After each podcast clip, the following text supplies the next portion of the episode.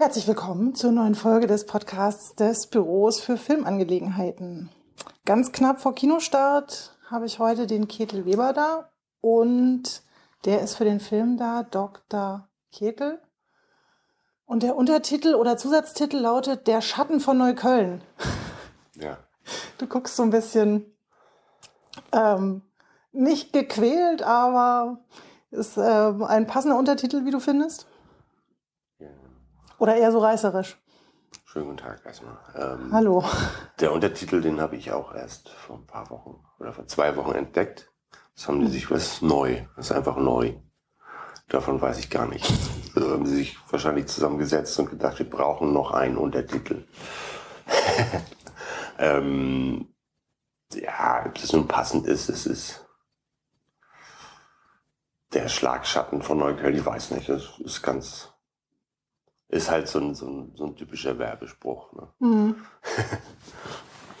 genau, klingt so ein bisschen wie so 50er Jahre Ja. ähm, schwarz-weiß Krimi-Produktion. Äh, Schwarz-weiß ist der Film tatsächlich auch. Also es hat schon so gewisse Anklänge. keine Verschlechterung im Gesundheitssystem zu verzeichnen, es wird auch so bleiben.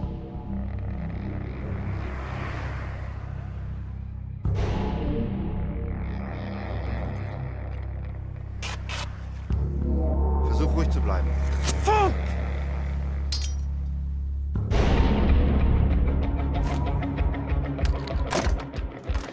Es geht um eine Figur, nämlich den Dr. Ketel, der, ich habe äh, so Beschreibungen gefunden, wahlweise als Straßenarzt oder Engel bezeichnet wird äh, in Neukölln. Also er ist ein äh, Typ, der kein Arzt ist, aber Leute behandelt, die sich das nicht leisten können, zum Arzt zu gehen, weil Genau. es also es spielt in einer nahen Zukunft, also das Gesundheitssystem und die Versorgung, die medizinische, sind für einige Menschen noch schlechter, als sie jetzt schon sind. Das heißt, sie können sich das einfach nicht leisten, sind nicht versichert.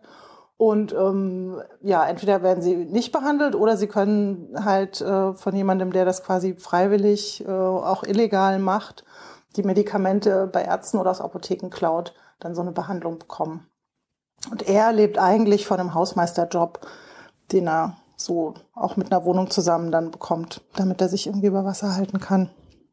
Und die Dramatik entsteht dann noch zusätzlich, dass er gesucht wird, weil die Einbrüche in Apotheken mal aufgeklärt werden sollen und jetzt eine, ähm, ja, eine Profilerin angesetzt wird. Ist eigentlich so ein bisschen äh, eine Ausbildungssache für, für so eine äh, private Sicherheitsfirma. Ne? Und ähm, die ist dann auf der Suche nach ihm und findet ihn auch und ist sich dann aber nicht mehr so sicher, ob sie ihn überhaupt noch ausliefern will.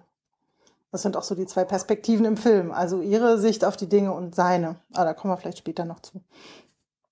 Ähm, zu dem, zu dem Trailer, das fand ich äh, ganz, äh, ganz bezeichnend, da wirst du so vorgestellt. Also du bist der Darsteller vom äh, Dr. Ketel. Und da heißt es so, er ist ein Arzt, er ist ein Krimineller, er hat Probleme. Tada! Ja. Genau, was bist denn du für einer? Wie würdest du dich da selber oder deine Figur beschreiben? Wie du schon sagtest, es ist halt ein, ein Mensch, der Bedürftigen hilft, der aber kein Arzt ist. Also im Trailer ist es ja auch schon mal dann falsch. Er ist halt kein Arzt. Er ist selbstverständlich ein Krimineller, weil er bricht in Apotheken ein und entwendet da Medikamente, die er aber dann selbstlos verteilt. Im Gegensatz zu seinem Kumpel, mit dem er das macht. Er braucht das mehr für sich selbst. Ähm, Er könnte ja auch Kohle machen, also er könnte das er ja könnte teuer das verkaufen. auch teuer weiterverkaufen, genau. Das ist auch so ein Punkt da ähm, mit seinem, mit Pitt, seinem Kollegen. Aber das macht er nicht. Das kommt ihm nicht in den Sinn. Er hat seinen Hausmeisterjob mehr schlecht als recht, geht er dem nach und ähm, seine Obsession, seine Leidenschaft oder vielleicht auch eine Notwendigkeit, den Leuten zu helfen. Sei es äh, irgendwelchen Besoffenen, die in Scherben gefallen sind oder, oder dem armen kleinen Jungen, der, der irgendwie ein unbekanntes Problem hat. Und da kommt er natürlich an seine Grenzen, weil er ist kein ausgebildeter Arzt, er ist nur Pfleger, hat Pfleger gelernt und ähm, ja, kommt an seine Grenzen körperlich, ähm, geistig und auch, auch im Fachwissen. So. Aber er hat eine ganz gute Bandbreite. Also auch Schusswunden gilt es mal Ja, zu ja. heilen. Ja, natürlich. Ja, klar. Neukölln halt. Neukölln, nicht nur Neukölln. Der würde auch, also, das geht auch in Moabit oder sonst wo. Aber Neukölln ist halt, ist halt, ähm, die beiden äh, Paolis wohnen da und ähm, es bietet sich auch sehr gut an, weil da wirklich sehr viel los ist in, in alle Richtungen, finde ich immer. Also Straßenleben, äh, ja, auch, natürlich auch Kriminalität und schön, einfach schöne Ecken gibt's da. Versteckte kleine Eckchen und so. Die beiden Paolis, hast du gesagt, das äh, ist der Regisseur Linus De Paoli und die Anna, die die Produktion gemacht hat. Und die haben mit Neukölln insofern zu tun, als dass die ihr Büro da haben und von Anna, der Vater, äh, war das, der dort Arzt war, ne? Der war der Arzt und äh, das Büro, das die da haben, das war die Arztpraxis Mhm. von ihm. Und das ist nicht nur das Büro, das ist auch deren Wohnung. Also ähm, das ist ja auch üblich heutzutage. Ähm, ja, Annas Vater war der Arzt und ist quasi so ein, auch so ein Vorbild für die Figur. Selbstloser Arzt, der, ähm, den man halt auch nachts noch rausklopfen konnte und der dann geholfen hat. In dem Film gibt es eine Stelle, da sagt äh, die Apothekerin, die der Dr. Kittel kennenlernt, ähm, so, ja, du, du bist doch, du arbeitest doch als Arzt. Ich habe das von Leuten gehört, die, die bei mir in der Apotheke waren. Also ähm, das ist schon so eine Community, wo Leute sich auch kennen. Also so wie du das jetzt auch beschreibst, wie es im wirklichen Leben bei, bei Annas Vater war, dass es irgendwie ähm, mehr ist als nur ein Teil von einer Großstadt, wo halt viel passiert und auch nicht nur Schönes, sondern doch irgendwie, das, oder zumindest was der Film ja auch zeigen will, so Leute sich kennen und auch umeinander kümmern. Ja, das spricht sich natürlich rum, das ist klar. Ne? Also ähm, wenn da jemand einem geholfen hat, umsonst, selbstlos, dann äh, erzählt man das seinen Freunden. Und das, das, setzt sich dann fort. Also ähm, ist also ist ja normal. So. Es ist kriminell, es ist Schwarzarbeit der, eigentlich der übelsten Sorte, weil es ja auch noch ähm, eine große Verantwortung ist. Es geht nicht ums Dachdecken oder, oder um einen Garten umgraben, sondern es geht um Körperlichkeit. Und das ist auch gefährlich. Um, und trotzdem bleibt sowas ja nicht geheim. Man weiß ja auch hier, äh, spricht sich halt rum, wo. Also ich, ich war nicht krankenversichert eine Zeit lang und trotzdem wusste ich, wo man hingehen kann und sich da mal kurz durchchecken lassen kann. Und Buschtrommelmäßig geht sowas rum. Sehr schön, dass er jetzt schläft. Gutes Zeichen, dass es ihm bald wieder besser geht. Aber wenn es Hakan nicht besser geht, was mache ich da? Wo finde ich sie? Ich kann ihm meine Adresse nicht geben, das wissen Sie doch. Ich komme vorbei. Bestimmt. Versprochen. Und mit, mit dir und mit deiner Geschichte hat ja nicht nur der, der Titel zu tun. Also man, äh, wenn man weiß, dass der Hauptdarsteller Ketel Weber heißt und der Film Dr. Ketel, äh, fragt man sich ja schon dann auch so, ja, was, äh, wie kommt das denn? Also das hast du aber schon gewusst. Im Gegensatz zu dem Titelzusatz äh, wusstest du, dass der Film nach dir heißen würde? Das wusste ich, das haben sie mir gesagt, das wollten die beiden gerne. Ähm, ja, und ich habe dann kurz überlegt und dachte mir, schaden kann das irgendwie nicht. Und dann, wenn sie das unbedingt wollen, lass sie mal.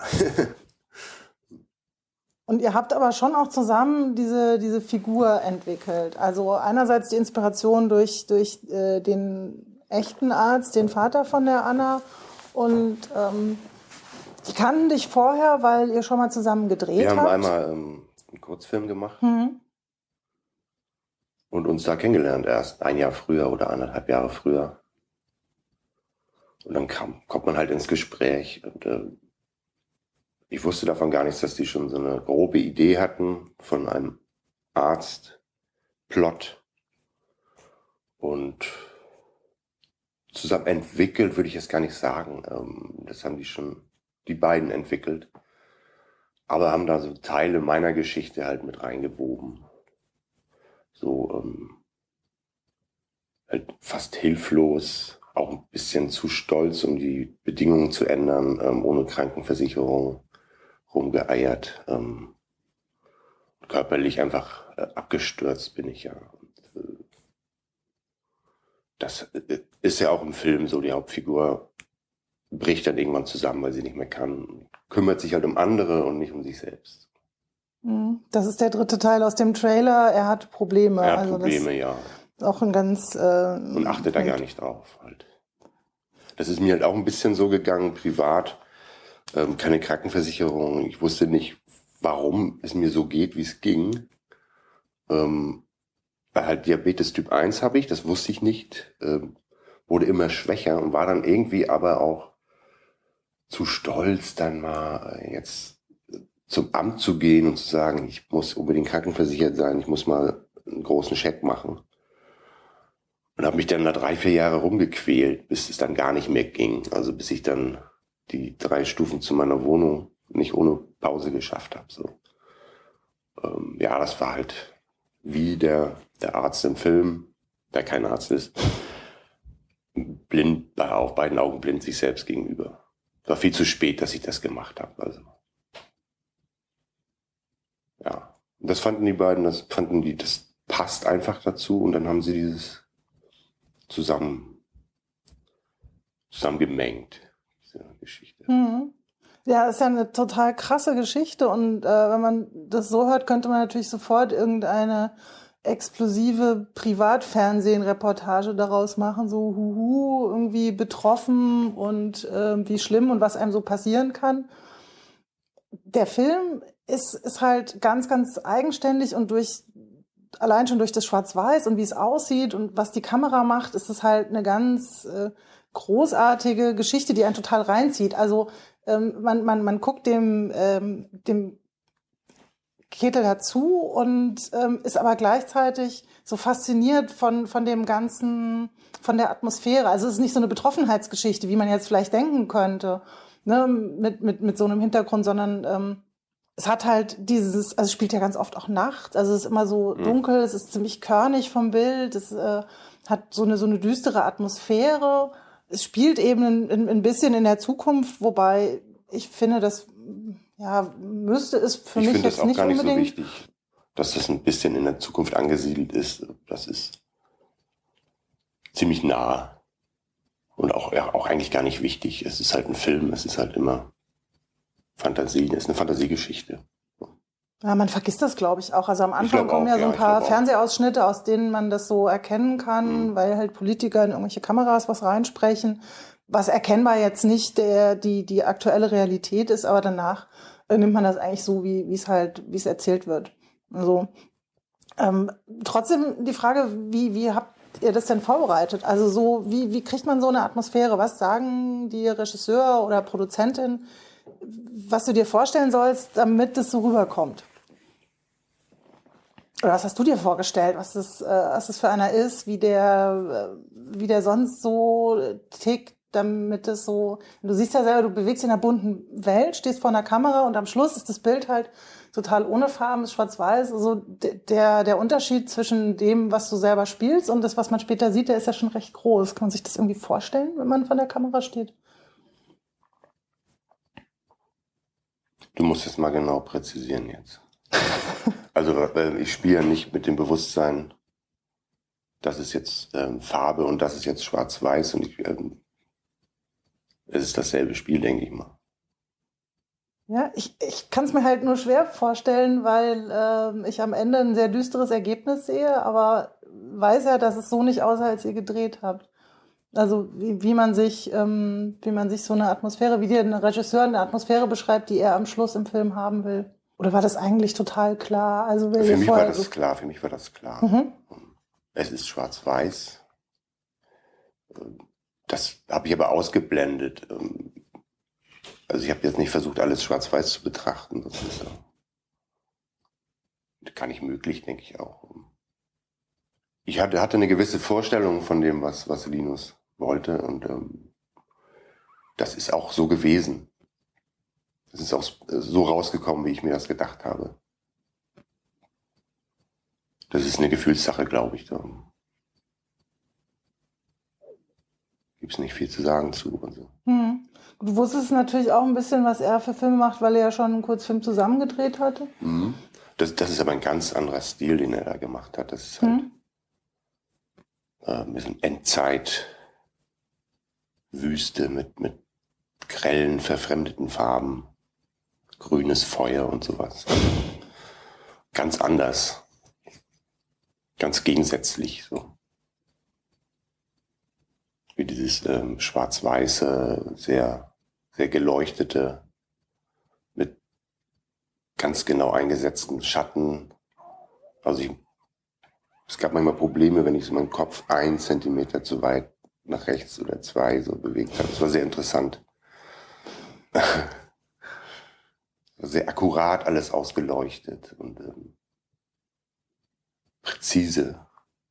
Ich musste mich manchmal sehr, sehr präzise bewegen. Das war auch neu für mich so. Aha. Und da das, das wurde halt im Vorfeld äh, besprochen. Und so konnte ich mir so, ein, so eine Vorstellung von der Atmosphäre machen, die ja auch ein bisschen, ist ja nicht, nicht viel Schnelligkeit dabei, sondern es ist alles ein bisschen getragener. Und natürlich habe ich am Anfang auch ein paar Mal reingeguckt. Farbe, nicht Farbe, Farbe, nicht Farbe, das kann man ja heutzutage ganz einfach wegdrehen, so Mhm. mit einer Digitalkamera. Dr. Wissmann. Kettel. Ich hätte nicht gedacht, Sie hier noch einmal wiederzusehen. Wie geht's dem Jungen? Komm durch. Gut. Die Operation ist nicht umsonst, das wissen Sie. Sie haben eine Magenspiegelung durchgeführt. Und ich will gar nicht wissen, wie oder was Sie da draußen sonst noch so anstellen. Sie bewegen sich auf dünne Maiskette. Sie sind kein Arzt, vergessen Sie das nicht. Das klingt ja sehr aufwendig. Ähm, Der Film ist aber mit ganz wenig Geld entstanden, weil es überhaupt nicht großartig finanziert war, sondern ein Abschlussfilm an der Filmhochschule Ja, war und ich ja. glaube auch kaum zusätzliches Geld gab. Also es gibt keinen keinen Fernsehsender. ähm, Nein, nein. Ist jetzt auch ein ganz kleiner Verleih. Also es war nicht klar ähm, damals, dass der überhaupt mal ins Kino kommen würde. War halt, Linus studiert Regie, muss einen Abschlussfilm machen und das war halt der Film, der es dann geworden ist. Also da denkt man nicht so weit, was da alles noch kommen könnte. Also wenn du sagst, so aufwendig gedreht, viel geprobt, wie lange hat es denn gedauert? Wie lange habt Nee, ihr denn viel gedreht? geprobt, das habe ich jetzt gar nicht gesagt. Ähm, Oh, so viel das so. geprobt, bitte? Den habe ich das nur so verstanden. viel geprobt haben wir das nicht, ähm, aber so War gut vorbereitet. gut vorbereitet Hm. haben die sich ja. Ähm, Das konnte ich gut beobachten, weil ich ja da war. Oftmals stundenlang vorher. Wie lange habt ihr da, ihr habt ausschließlich in Neukölln gedreht? Oder Nein, auch ein noch- bisschen woanders. Also Hm. die Grenzen sind ja fließend. Und ähm, Krankenhausszenen haben wir in Zehlendorf gemacht. Bei diesen, wo alle drehen, die Krankenhaus brauchen, diese Innenräume, oder? nein, nein. Das ist ein aktives, funktionierendes Krankenhaus. Ah, ja. Ich weiß jetzt nicht, wie das heißt. Ähm, weiß ich jetzt nicht. Komme ich nicht drauf. Hm, Ich kenne mich auch nicht aus mit Krankenhäusern. Benjamin Franklin. Ah, okay. Das ist aber, glaub ich, Uniklinikum. sogar, Ja, ich glaube, es ist gar nicht, gar nicht Zehlendorf. Das ist Steglitz. Äh, Im Süden von Berlin. Ja, im Süden von Berlin, genau. Die hatten da nichts gegen, die waren da sehr entgegenkommend. Mhm. Das Urban, das kennt das wohl schon zur Genüge, die hatten da keine Lust drauf. Eine Filmpartnerin von dir ist Amanda Plummer, die man kennt, also eine amerikanische Schauspielerin, die über einen ganz lustigen Zufall überhaupt da in das Projekt gekommen ist, weil die den Linus mal bei einem Festival kennengelernt hat und er sie dann, oder sie hat, glaube ich, sogar angeboten, dass sie mitspielen würde. Genau, ja. So. Und wer jetzt überlegt, woher die kennt oder auch im Film oder im Trailer sieht, so Gesicht, woher kenne ich das? Also mir ist sie am meisten im Gedächtnis durch Pipe Fiction. Und äh, sie ist halt Honey Bunny in der Restaurantszene, die mit ihrem Freund zusammen den Überfall macht und dann auf den Tisch springt. Genau.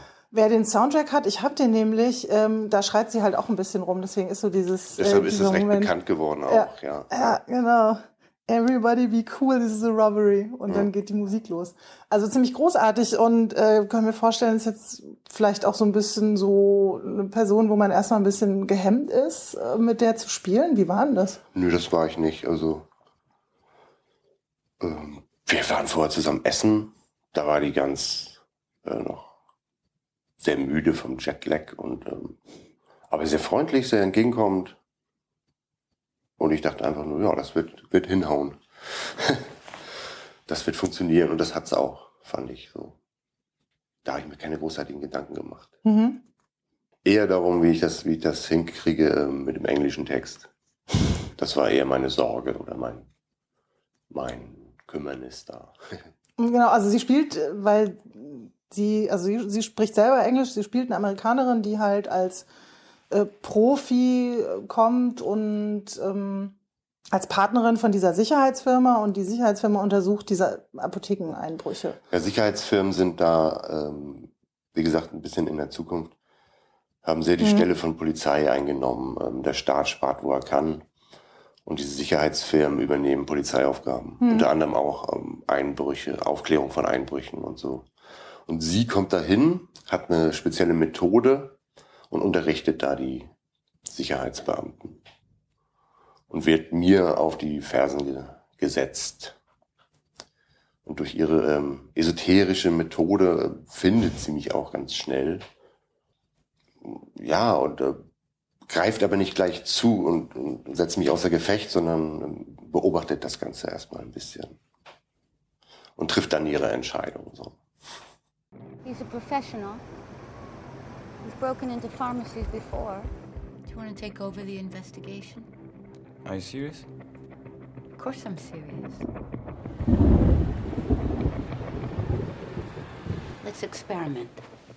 Und sie ist deswegen fasziniert, weil sie halt sieht, dass du eben nicht der Typ bist, der das Zeug für teuer Geld weiterverkauft, Ja, sondern ja. damit was anderes macht, was man jetzt nicht erwartet. Ja, genau, das erwartet sie nicht und ähm, findet das dann auch gut, dass das so passiert und muntert mich dann auf, das später das dann weiterzumachen und nicht aufzugeben.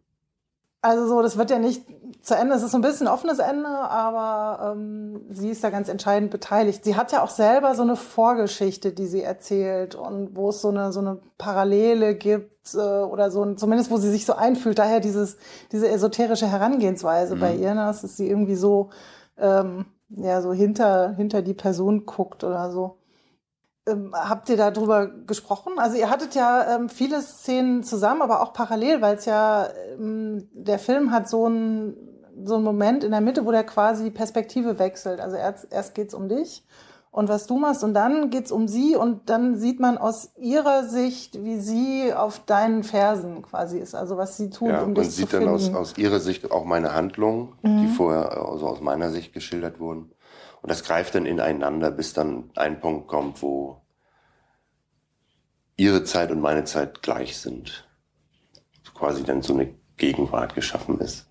Ja, und das geht dann im dritten Kapitel so weiter in dieser gemeinsamen Zeit. Sie hat eine eigene Geschichte, na klar, wie jeder Mensch das hat, ähm, die sie auf diesen Weg, diesen esoterischen Weg ähm, gebracht hat. Die erzählt sie im Hotel. Und das ist schon interessant, ähm, will ich ja nicht hier vorwegnehmen. Nein. Das ist schon eine interessante Geschichte. Die in ähnlicher Art und Weise kennt man das sicherlich auch für sich selbst. Wie nah ist dir denn der ganze Film noch und die Geschichte? Denn äh, ich habe jetzt nochmal nachgeguckt. Ähm, gedreht habt ihr schon vor über drei Jahren, oder zumindest angefangen, also März 2010. Mhm. Fertig war der Ende 2011. Also die Premiere in Oldenburg war irgendwie Oktober, glaube ich, oder Ja, so. das kann sein, ja. Und ähm, dann gab's na, ja bestimmt, wo der Film einfach auf Festivals unterwegs war, wo ihr auch unterschiedlich in verschiedenen Konstellationen auf den Festivals natürlich war. Es gab auch ein paar Preise. Ist man ja dann auch ziemlich beschäftigt und je länger das her ist, äh, so ein Film entfernt sich doch dann auch. Also Das äh, jetzt, ja auf jeden Fall. Hm, jetzt kommt er ins Kino. Ähm, wie ist denn das inzwischen für dich? Du hast ja auch andere Sachen gemacht, die Ja. nochmal dann ganz andere Geschichten erzählen. Ja, also ähm, jetzt kommt er ins Kino, jetzt kommen wieder Fragen wie von dir Mhm. und ähm, muss man sich neu beschäftigen. Also ich treffe auch gleich noch Leute und dann wird mal wieder ein bisschen darüber geredet. Um es halt aufzufrischen. Na klar entfernt sich das. Das merke ich ja jetzt auch schon in unserem Gespräch, dass ich da schon entfernt von bin. Das ist drei Jahre her. Und einiges verschwimmt natürlich mit der Zeit, na klar. Aber es war eine intensive Zeit für mich. Es waren viele, viele Drehtage, sehr viel nachts, was dann äh, ganz viel rausgeschnitten wurde, zum Glück, äh, äh, weil es nicht unbedingt notwendig war. Es war sehr anstrengend. Für mich war das sehr anstrengend. Ich hatte auch vorher einen üblen Unfall und ähm, musste mich da sehr zusammenreißen, ähm, dass es überhaupt stattfinden kann und so. Ja, das sowas, sowas bleibt unvergessen. Ähm, und halt diese Vermengung der Geschichte mit meiner eigenen, dieses Zusammenbrechen vor einem Ziel, das, äh, dieses Scheitern und dann ähm, doch weitermachen und nicht aufgeben. Das ist halt, also war schon sehr bewegende, bewegende Drehtage. In diesen zwei Blöcken, wir haben in zwei Blöcken gedreht, im Frühjahr meinen Block und ähm, im Herbst dann diesen Luise-Block, also die Sicherheitsbeauftragte, die Amanda Plummer spielt, die haben wir im Herbst gedreht. Das Mhm. war auch halt ein paar Monate Pause dazwischen. Ja. Und da verschwimmt einiges, natürlich, ja. Aber einiges wird dann auch aufgefrischt. Ne? Du kommst jetzt auch gerade erst wieder aus Dreharbeiten. Also letzte Ja, Woche ja. hast du gerade wieder was Neues Mhm. gedreht. Ist das schon abgeschlossen oder ist Das, das, ist fertig gedreht. Aha. Das muss jetzt noch bearbeitet werden, ja. ein Kurzfilm? Ein ja. Kurzfilm. Mhm. Auf Französisch. Aha. ja, da habe Und ich Französisch gelernt. für den Film? Ja, Wow. ist nicht so viel. Kann man schon mal machen. Du machst aber gar nicht nur Film, sondern auch viel oder hast viel Theater gemacht oder Nein. Impro-Sachen? Nein, nein, das ist, ähm, das ist nicht viel gemacht. Eigentlich nicht viel. Ich bin ja schon ein bisschen älter. Ich bin Spätanfänger, ganz einfach. So Mhm. Ein oder 32 auf die Schauspielschule und ähm, dann halt den Weg nicht geradeaus weitergegangen, sondern halt durch die Diabetes einfach durch diesen Zustand, dass ich nicht wusste, was los ist, da wieder raus. Äh, Ich konnte mir nichts merken. Körperlich wurde ich immer schwächer. Konnte ich auch nicht sagen, hallo Leute, ich möchte gerne hier irgendwie spielen, weil es ging nicht. Es war einfach körperlich und im Kopf nicht zu machen. Das heißt, ich habe da erstmal drei, vier Jahre Pause gemacht, wo eigentlich genau die Zeit ist, wo man viel machen sollte nach der Schule. Eigentlich ist jetzt so durch diesen Film also ein Neustart für mich. Eigentlich erst der richtige Start vonstatten gegangen. So. Was hast du denn vorher gemacht? Ach, alles Mögliche. Alles Mögliche. Rumgejobbt. So eine Wohnung hier renoviert. Viel Baukram habe ich gemacht. Und, ähm, Pizza fahren, Parkplatz, Wächter, alles Mögliche. Bar. Und bist du dann hier in Berlin auf die Schauspielschule gegangen Ja, oder ja, wo hast du das ja. gemacht? Aber das mit dem, mit dem Impro muss ich jetzt schon nochmal fragen, denn du hast doch mit dem Peter Trabner zusammen Ja, das habe ich. Das Dinge ich gemacht. Ja. Das war auch immer sehr lustig. Ich habe es eine Zeit lang auch mit ihm gemacht, wo ich halt in diesem Zustand war, der, der Ungewissheit und der, das war für ihn, glaube ich, sehr, sehr anstrengend, weil ich da halt nicht, nicht so zuverlässig arbeiten konnte und nicht wusste, warum. Also dann haben wir halt geprobt und ich hatte das am nächsten Tag dann wieder vergessen. Aber es hat, es hat ja doch ähm, hingehauen, ja, mit dem Peter. Ist immer sehr amüsant gewesen und erfahrungsreich. Ja, kann ich mir vorstellen. Also Peter, So ähm, Clowns, Anarcho-Clown-Sachen haben wir gemacht. ja. Für welches Publikum? Ach, für jeden. Für jeden. Für Kinder, Erwachsene, Kreise. Ja, klingt super. Äh, Ist jetzt äh, schon deswegen nicht mehr möglich, weil Peter nicht mehr in Berlin wohnt oder weil es ist nicht so lange her, dass ihr das noch gemacht habt? oder? Ja. Da kann man ja wieder was entwickeln. Mhm. Also ich finde super, Peter ähm, ist meinen Hörerinnen und Hörern eventuell bekannt, weil der bei Dicke Mädchen mitspielt Hm? und ja auch bei ähm, Kohlhaas. Ich habe Ja, dem, im letzten Podcast mit, mit Aaron Lehmann gequatscht. Genau, da ist er auch dabei. Genau, es äh, tauchen immer dieselben Menschen auf. Das ist sehr schön, weil die sehr schöne und unterschiedliche Dinge tun. Jo, ja dann, glaube ich, sind wir am Ende. Mhm. Der Film startet. Wir haben äh, heute Montag, ich gucke mal, wenn ich die, äh, die Sendung fertig kriege, start, startet nämlich diese Woche am, was ist das dann für ein Datum? 21. glaube ich. Zwei, 22. Ich glaube, es ist der August. 22. Jetzt am Donnerstag. Genau, also am Donnerstag. Und äh, ja, ich drücke euch die Daumen, wünsche alles Gute, hoffe, dass der sich rumspricht, dass der ein schönes Publikum findet. Mhm, das hoffe ich auch, ja. Ja. Ja, vielleicht Gute. sehen wir uns mal wieder. Ich Vielleicht nicht hoffe. unbedingt um 7 Uhr morgens. Wie jetzt. Hey, ich, Ich bin ähm, noch gar nicht richtig wach. äh, Einspruch ist natürlich nicht 7 Uhr morgens, was würde ich nie tun, aber ähm, es, ähm, ja, ich glaube, es hat gerade 12 Uhr geläutet Oh. draußen. Es kommt mir aber auch recht früh vor, da gebe ich dir recht. Gut, wir machen das beim nächsten Mal einfach spät nachmittags. ja, vielen Dank, dass du da warst. Ja, gleichfalls. Auf Wiederschauen.